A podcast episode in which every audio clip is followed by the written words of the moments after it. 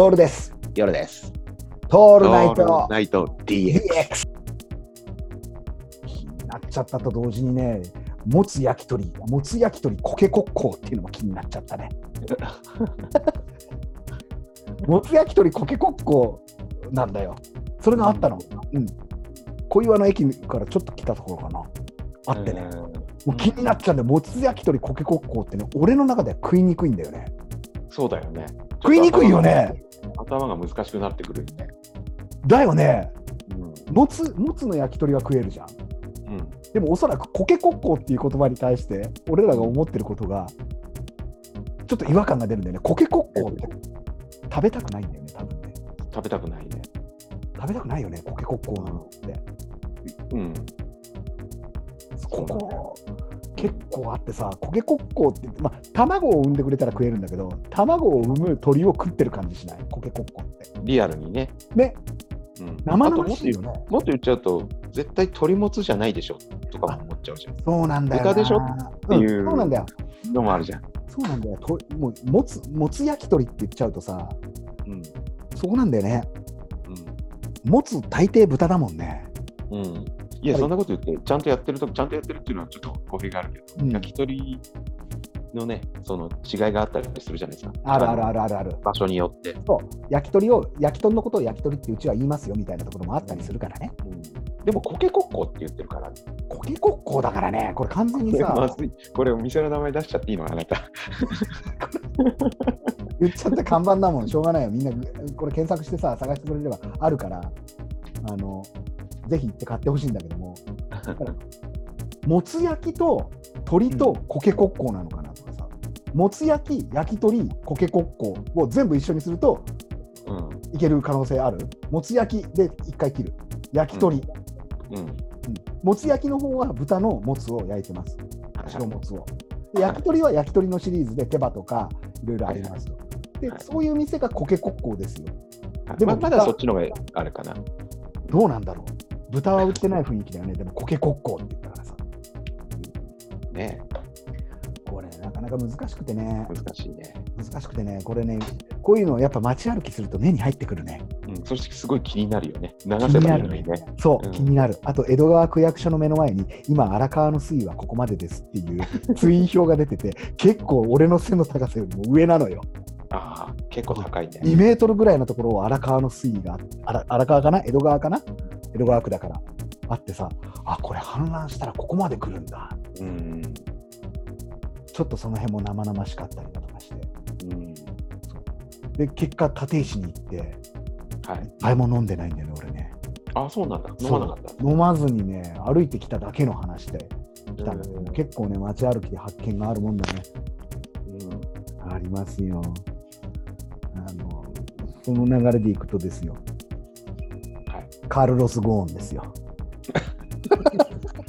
今話題でも。やってくれたよねすごいね。すごいよね。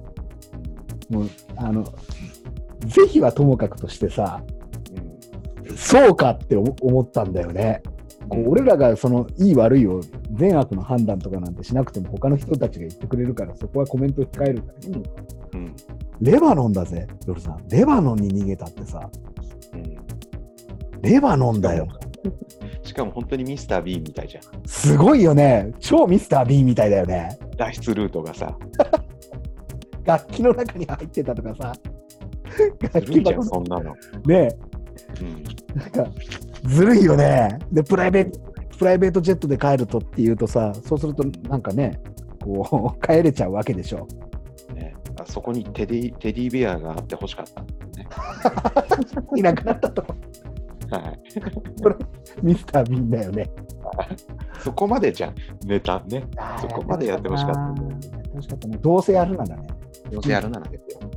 なんで、あともう一つあったのが、レバノンって俺聞いたときにね、うん。うんあの、ババンババンバンバンって言ってたリワリワノンノンじゃないですか。あ、ちゃかしちゃった。ちゃかしちゃった。国相手に。ちょっと国相手にね、もう自分の中でそれはもうずっと思ってたよ。ババンババンバンバンってレバノンの人に言って、レバノンノンって言ってほしいかなってずっと思ってる。ね、ずっと思っちゃってんの。レレバノンノンとしか思えないもん。もう、これ、そう、それを考えちゃうとね、もうね、なんていうかな、真面目な話ができなくなっちゃうんだよね。ちょいちょい出ちゃうね、我々、それがね。そう、なんか、そうね、こうど毒にも薬にもならない話なんだけどない。うん。で、くだらねえ話だなってのは分かってるんだけど、レバノンの体制とかもよくわからないしね。うん。初め初め初めて聞いたわけではないんだけどあの、レバノンとかベイルートっていう言葉はさ、映画見てると出てくるんだよ。うん。あの脱出系とかスパイ系の映画とかさ、ベイルートへ向かえ